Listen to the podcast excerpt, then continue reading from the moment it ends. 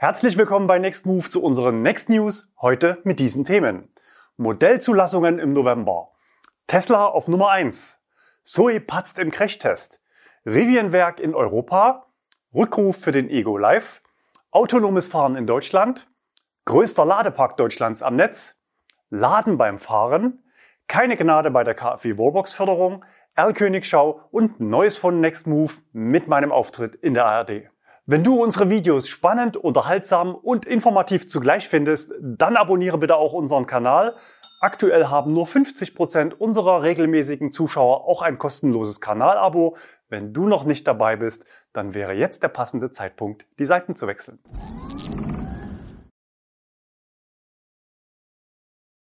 Modellzulassungen im November. Über den Rekordanteil von 20% reinen E-Autos hatten wir bereits letzte Woche berichtet. Heute schauen wir uns an, wie die Modelle im Einzelnen dazu beigetragen haben. Die erste Überraschung gab es gleich an der Spitze. Renault Zoe sichert sich mit sehr starken 4200 Autos den ersten Platz im November. Das ist bemerkenswert. Wir nennen es bei Next Move das Comeback des Jahres. Der Durchschnitt für Zoe lag 2021 bisher bei 1600 Autos pro Monat, was im Gesamtjahr für Platz 4 reicht. Wie hat Renault das geschafft? Renault wirbt zum einen mit 10.000 Euro Elektrobonus und ist bekannt für aggressive bzw. attraktive Leasingangebote. In der Vergangenheit haben aber die hinterlegten Restwerte oft nicht gepasst. Das Leasing selbst erfolgte meist über die Renault Bank, das Restwertrisiko lag aber beim Händler. Die Rücknahme der Autos bei Leasingende erfolgte dann in der Vergangenheit oft oberhalb des eigentlichen Marktwertes. Die Differenz waren oft mehrere tausend Euro. Damit die Händler nicht die Lust aufs E-Auto verlieren, wurde intern eine Rücknahmekompensation nachgeschoben. Wenn sich der Hersteller unterhalb des Wertverlustes an seine Kunden verkauft, ist das natürlich für den Kunden ein spannender Deal. Die 10.000 Euro sind natürlich nur ein Marketing-Gag, denn es sind netto nur 361 Euro mehr, als die Kunden auch bei anderen Marken bekommen. Auf dem zweiten Platz das Tesla Model 3 mit 3825 Neuzulassungen. Erneut ein sehr starker Monat für Quartalsmitte. Hier könnte sich das Muster abzeichnen, dass Tesla den europäischen Markt kontinuierlicher mit Schiffsladungen aus China beliefert. Platz 3 wird viele überraschen. 2477 VWE ab. Seit Juni waren die Zulassungszahlen rückläufig. Vermutlich ist es aber nicht nachhaltig, sondern nur ein Lebenszeichen auf dem Weg nach unten in den Zulassungszahlen. Der sehr beliebte Kleinwagen ist ja schon lange nicht mehr bestellbar. Eigentlich. In unserem Insider-Postfach gab es mehrere Meldungen, dass VW intern diese Woche über 600 Autos für Mitarbeiter ausgeschrieben waren. Das entsprechende Vergabesystem kollabierte mehrfach, obwohl es sich um voll ausgestattete Fahrzeuge, also teure Autos handelte. Die Autos waren innerhalb weniger Stunden vergeben. Heute Nachmittag wurden dann nochmal 180 weitere Fahrzeuge eingestellt, verbunden mit der Vorwarnung, was passieren wird. Unser Informant konnte übrigens keinen E-Up ergattern. Das Ganze erinnert mich an meine Kindheit in der DDR. Auch dort waren ja Autos Mangelware und es gab Vorteilsprogramme für Mitarbeiter in staatseigenen Betrieben. Oft wurde die heiße Ware dann privat weiterverkauft. Aus unserer Sicht ist das ein echtes Desaster.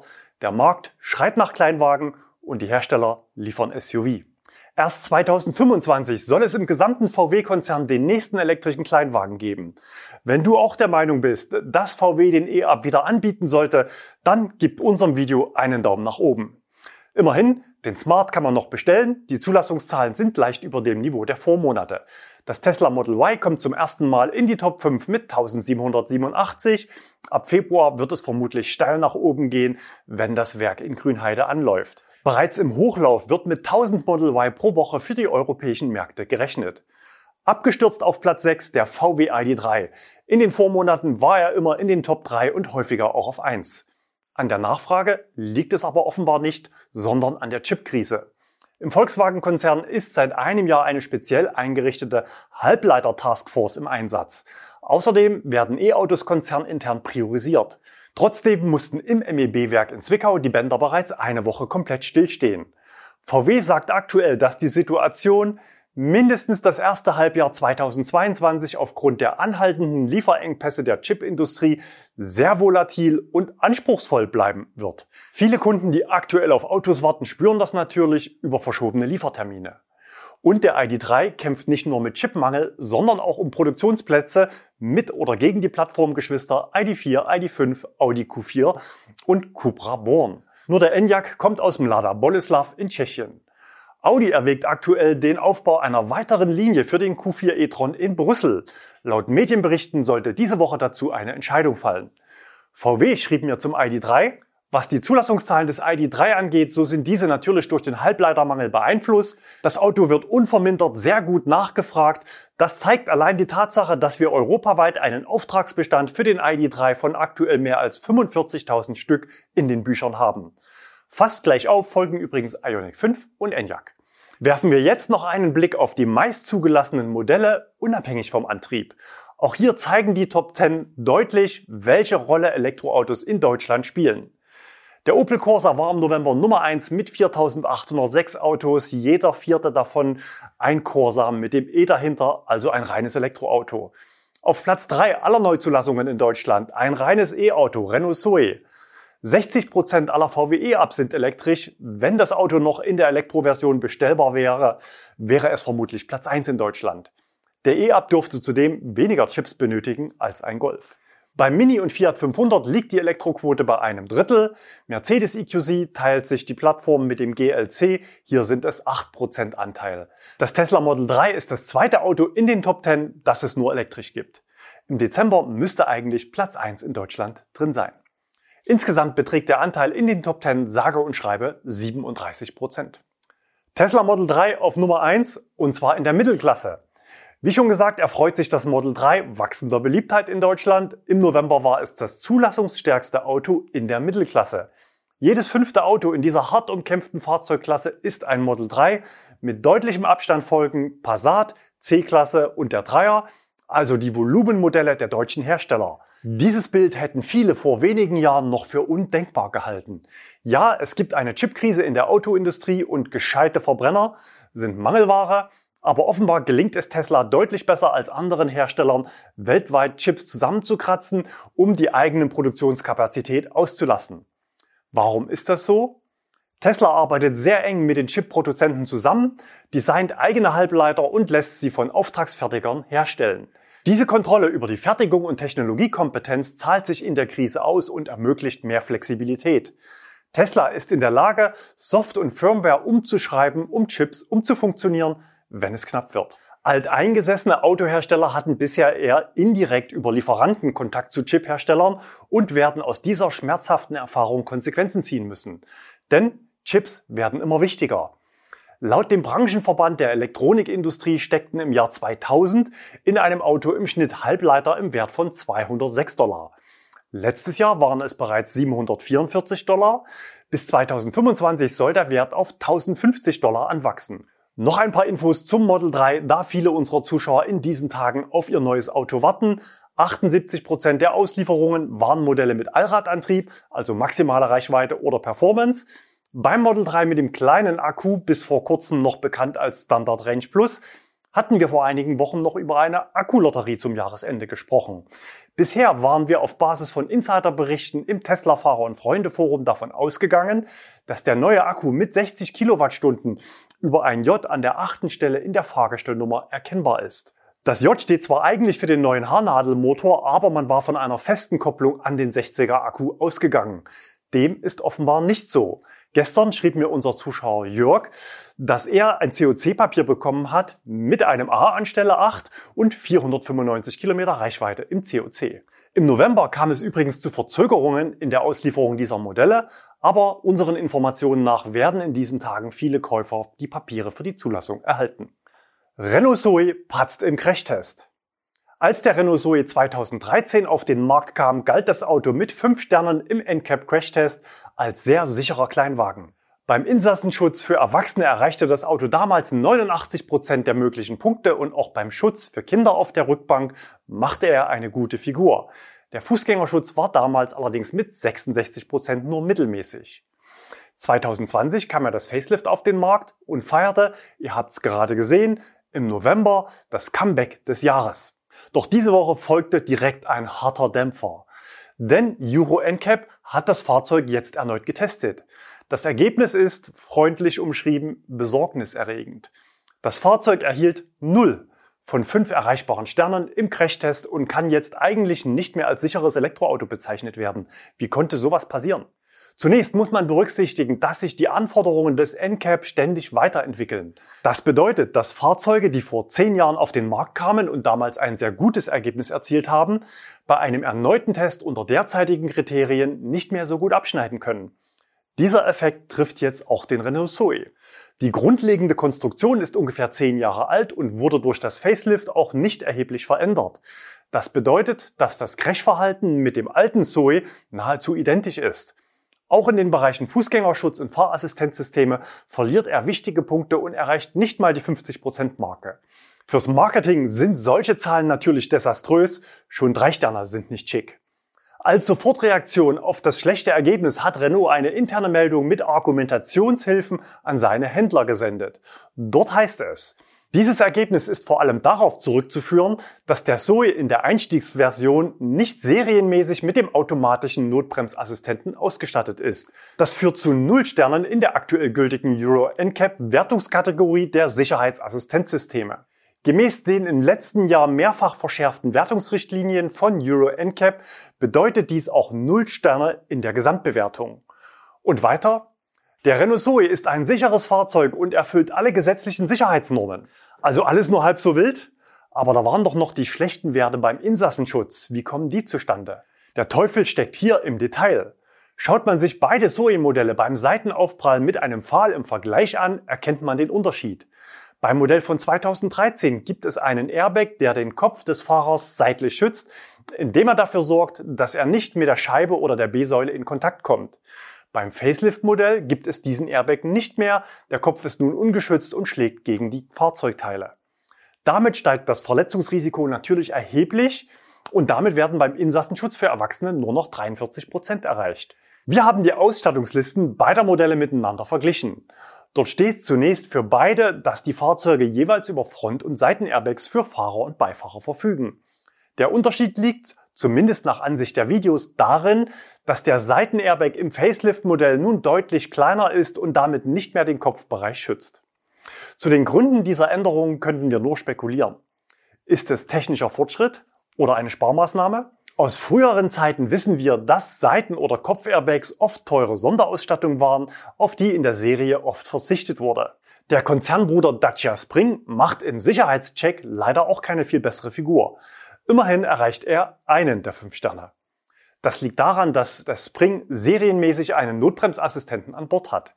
Der Insassenschutz ist auch etwas besser, da der Dacia einen Seitenairbag hat, der sowohl den Kopf des Fahrers als auch die hinteren Fahrer schützt. Man muss natürlich auch berücksichtigen, dass der Dacia Spring ein günstiger Kleinstwagen ist, bei denen häufig Kompromisse zwischen Fahrzeuggröße, Preis und Sicherheit gemacht werden müssen. Der Zoe spielt aber in einer ganz anderen Fahrzeug- und vor allen Dingen Preisklasse. Trotz der Förderung sind für den Kleinwagen über 20.000 Euro fällig. Da sollten die Kunden eine ausreichende Sicherheitsausstattung erwarten dürfen. Wir hatten in der Nextmove-Flotte bisher einen sehr schweren Auffahrunfall eines Zoe. Der Fahrer ist auf der Autobahn auf einen LKW aufgefahren, Auto Totalschaden, aber Fahrer unverletzt. Rivianwerk in Europa. Große Pickups sind nur etwas für den US-Markt. Es sieht so aus, als wenn Rivian diesen alten Grundsatz durchbrechen möchte. Der Hersteller ist offenbar auf der Suche nach einem Produktionsstandort in Europa, um auch hier Elektro-Pickups zu bauen. Bisher galt eine Produktionsstätte in England als mögliche Option. Das niederländische Wirtschaftsministerium gab jetzt bekannt, dass man mit Rivian im Gespräch über einen möglichen Standort in den Niederlanden sei. Mit hoher Wahrscheinlichkeit handelt es sich dabei um das Werk von VDL Netcar. Das Unternehmen ist vor allem für die Produktion von Nutzfahrzeugen bekannt, baut aber auch im Auftrag Pkw-Baureihen für BMW. Der große Vorteil für Rivian wäre, dass man kein eigenes neues Werk bauen müsste, sondern ein bestehendes Werk inklusive Mitarbeitern übernehmen könnte. Natürlich müsste es entsprechend umgebaut werden, aber der Aufwand, vor allen Dingen der finanzielle Aufwand, dürfte deutlich geringer ausfallen. Die britische Regierung ist natürlich sehr daran interessiert, Rivian für sich zu gewinnen. In einem Brief an den Geschäftsführer wird man Medienberichten zufolge mit umfangreichen Anreizen für das Unternehmen. Es wird also definitiv spannend, für welche der Möglichkeiten sich Rivian entscheiden wird. Eine bessere Situation kann es für den Hersteller eigentlich gar nicht geben, wenn potenzielle Produktionsstätten versuchen, sich mit Anreizen und Zugeständnissen zu überbieten. Rückruf für den Ego Live. Der Kleinwagenhersteller aus Aachen ruft hunderte Ego Live in die Werkstatt. Offenbar lohnt es sich, denn es stehen gleich mehrere Punkte auf der To-Do-List. Zum einen muss das Handbremsseil erneuert werden, damit das parkende Fahrzeug nicht plötzlich wegrollt. Darüber hinaus muss die Fronthaube neu befestigt werden, da offenbar die Gefahr besteht, dass sie sich während der Fahrt löst. Ein weiteres nicht ganz unerhebliches Problem soll beim Beifahrer-Airbag bestehen. Hier könnte es bei extremen Temperaturen, also entweder besonders heiß oder besonders kalt, dazu kommen, dass der Airbag im Falle eines Unfalls nicht auslöst. Offenbar handelt es sich hierbei um ein Bauteil, das nur vorübergehend zugelassen war. Personenschäden im Zusammenhang mit den Mängeln gab es bisher wohl noch keine. Die Kunden der 750 betroffenen Fahrzeuge seien bereits informiert. Die Behebung aller drei Probleme soll in der Werkstatt ca. acht Stunden in Anspruch nehmen. Autonomes Fahren in Deutschland. Neben Vernetzung, Digitalisierung und Elektrisierung ist autonomes Fahren der vierte Megatrend, der das Auto grundlegend revolutionieren wird. Am 2. Dezember hat nun das Kraftfahrtbundesamt die weltweit erste Typengenehmigung im Bereich des automatisierten Fahrens für ein automatisches Spurhaltesystem erteilt. Erstmalig handelt es sich hier um den Automatisierungsgrad Level 3. Das heißt, wenn die Funktion aktiviert ist, muss der Fahrer das System nicht fortlaufend überwachen. Und das ist der entscheidende Unterschied zu den bisher am Markt verfügbaren Assistenzsystemen, bei denen der Fahrer beide Hände permanent am Lenkrad haben muss, um jederzeit in der Lage zu sein, zu übernehmen. Zwei rechtliche Begrenzungen gibt es derzeit noch. Erstens, nur auf geeigneten Autobahnen und Schnellstraßen. Zweitens, bis maximal 60 Kilometer pro Stunde. Unter dieser Voraussetzung kann der Fahrer bei eingeschalteter Funktion fahrfremde Tätigkeiten ausüben. Der Fahrer muss jedoch jederzeit bereit sein, die Fahrzeugführung nach einer entsprechenden Übernahmeaufforderung wieder zu übernehmen. Ihr habt's bereits erkannt? Mercedes ist der erste Hersteller, der Level 3 in einem Serienfahrzeug anbieten wird. Drive-Pilot heißt das System und Käufer der S-Klasse können es im ersten Halbjahr 2022 konfigurieren. Ich habe bei Mercedes nachgefragt, im EQS soll es dann etwas später folgen. Fahrer dieser Autos werden also die ersten sein, die sich über ein hohes Verkehrsaufkommen und Stau freuen. Das System funktioniert vorerst nur in Deutschland und zwar auf 13.000 Autobahnkilometern. Der Drive-Pilot soll dann auch unerwartete Verkehrssituationen durch Ausweichen oder Bremsen meistern. Dafür braucht es umfangreiche und vor allem redundante Systeme. Dazu gehören LIDAR, Radar, Kameras, Nässesensoren und Mikrofone, insbesondere zum Erkennen von Einsatzfahrzeugen. Und es braucht hochauflösende Karten und ein hochgenaues Positionierungssystem, das leistungsfähiger als das übliche GPS-System ist. Tesla geht hier einen anderen Weg und setzt auf Vision Only, also ganz ohne LIDAR und Radar und teure Sensoren, dafür Hochleistungskameras und brutale Rechenleistung. Bereits für das Jahr 2017 hatte Elon Musk angekündigt, dass ein Tesla vollautonom von LA nach New York fahren wird, inklusive automatisierter Ladevorgänge. Hierzulande kämpft Tesla derzeit noch mit Dingen wie Verkehrszeichenerkennung auf der Autobahn, der Autofunktion der Scheibenwischer und Phantombremsungen. In den USA ist Full Self-Driving bereits auf einem viel höheren Niveau.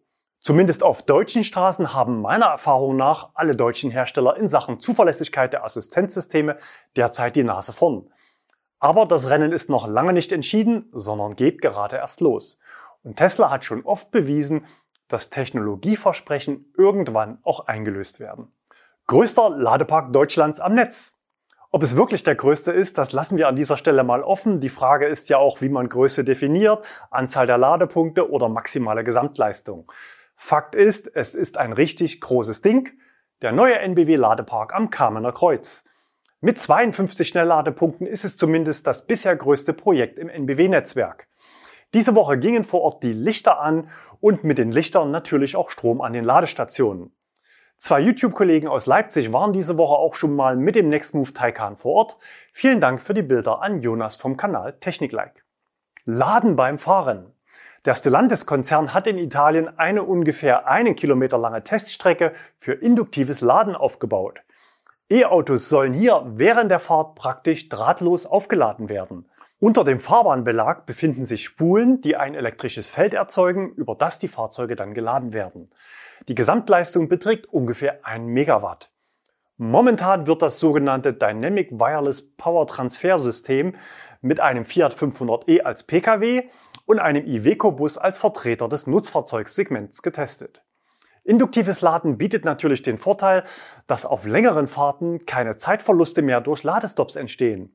Und auch die Reichweitenangst, die aktuell manch eine noch vom Umstieg abhält, kann dadurch genommen werden. Denn die Ladesäule befindet sich ja praktisch immer unter dem Auto. Außerdem käme man auch mit deutlich kleineren Akkus aus, was sich natürlich positiv auf das Gewicht des Fahrzeuges, den Bedarf an Ressourcen und den Preis auswirkt. Ganz neu sind solche Ansätze natürlich nicht. Weltweit sind bereits seit zehn Jahren verschiedene Projekte am Start, bisher jedoch noch nicht serienreif. Auch NBW betreibt seit 2020 zusammen mit dem israelischen Unternehmen Electrion eine Teststrecke in Schweden. Keine Gnade bei der KfW. Es geht um die Förderung im Programm KfW 440 für Wallboxen an privat genutzten Stellplätzen. Vor etwas über einem Jahr war der Startschuss und genau ein Jahr ist auch die Zeitspanne, die Antragsteller ab Erhalt des Zuwendungsbescheides Zeit haben, ihr Projekt umzusetzen und die Mittel abzurufen. Eigentlich waren es nur neun Monate, aber es gab Fristverlängerungen für alle Antragsteller per Mail um drei Monate.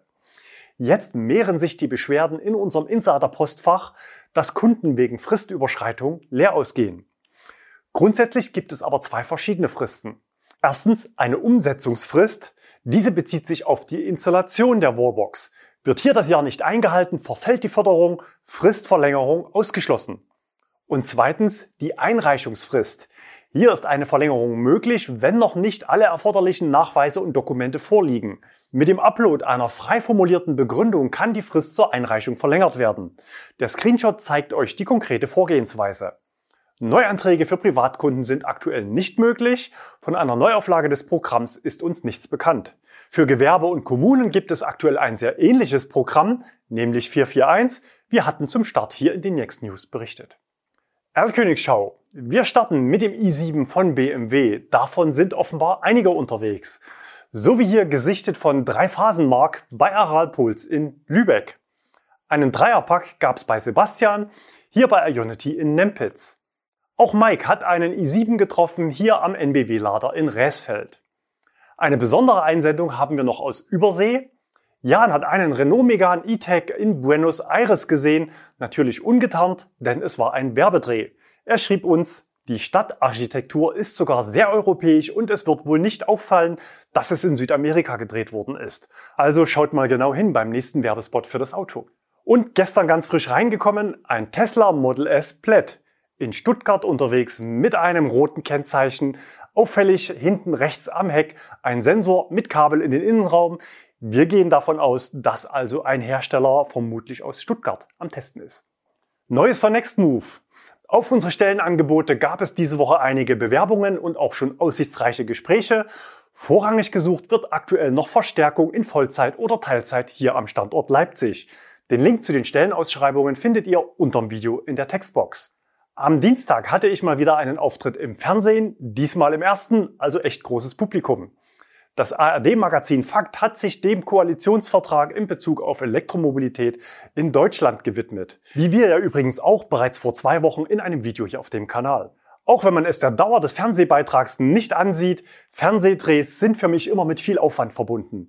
Aber ich nehme mir gerne die Zeit, denn so kann man Einfluss auf die Reportage nehmen. Für diesen Beitrag gab es zwei längere Vorgespräche mit dem Redakteur und einem nachgelagerten Faktencheck sowie einem halben Drehtag. Und natürlich konnte ich im Vorgespräch eine Handvoll Vorurteile abräumen, sodass sie gar nicht erst im Beitrag gelandet sind. Stichwort Zwangsabschaltung von Ladestationen, wenn es bald zu viele E-Autos gibt. Das passende Argument war, wer 2000 Kilometer im Monat fährt, also durchaus viel, braucht pro Woche nur 10 Stunden Ladezeit an einer Wallbox. Da ist Zwangsabschaltung kein Thema, es gibt ausreichend Spielraum für intelligente Lösungen. An dieser Stelle wurde ich dann aber doch hart geschnitten. Zu Hause geladen sind auch 4 bis 5 Euro pro 100 Kilometer möglich. Was folgte, war eigentlich noch der Preis für das Fahren mit Solarstrom vom eigenen Dach von unter 2 Euro pro 100 Kilometer. Das war dann wohl zu viel des Guten. Insgesamt war es aber ein guter Bericht, zumindest im Vergleich mit vielen anderen Fernsehbeiträgen zur Elektromobilität. Der nächste Dreh ist auch schon im Kasten. Wann und wo es läuft, darf ich aber noch nicht sagen. Außerdem gab es noch süße Weihnachtspost. Steffi und Jens haben uns ein nettes Paket gesendet und auch noch eine schöne selbstgestaltete Karte mitgeschickt. Auch ihr seid mit schuld daran, dass wir jetzt ID3 fahren und solchen Spaß damit haben. Vielen Dank dafür und die Grüße reiche ich natürlich weiter hier vom Team der Next News ans gesamte Team von Next Move. Nächste Woche gibt's dann hier auf dem Kanal noch ein sehr umfangreiches Video mit einigen Highlights für technisch interessierte Zuschauer. Sowohl im positiven als auch im negativen hatte das Auto einiges zu bieten und wir haben ihn ordentlich durchleuchtet.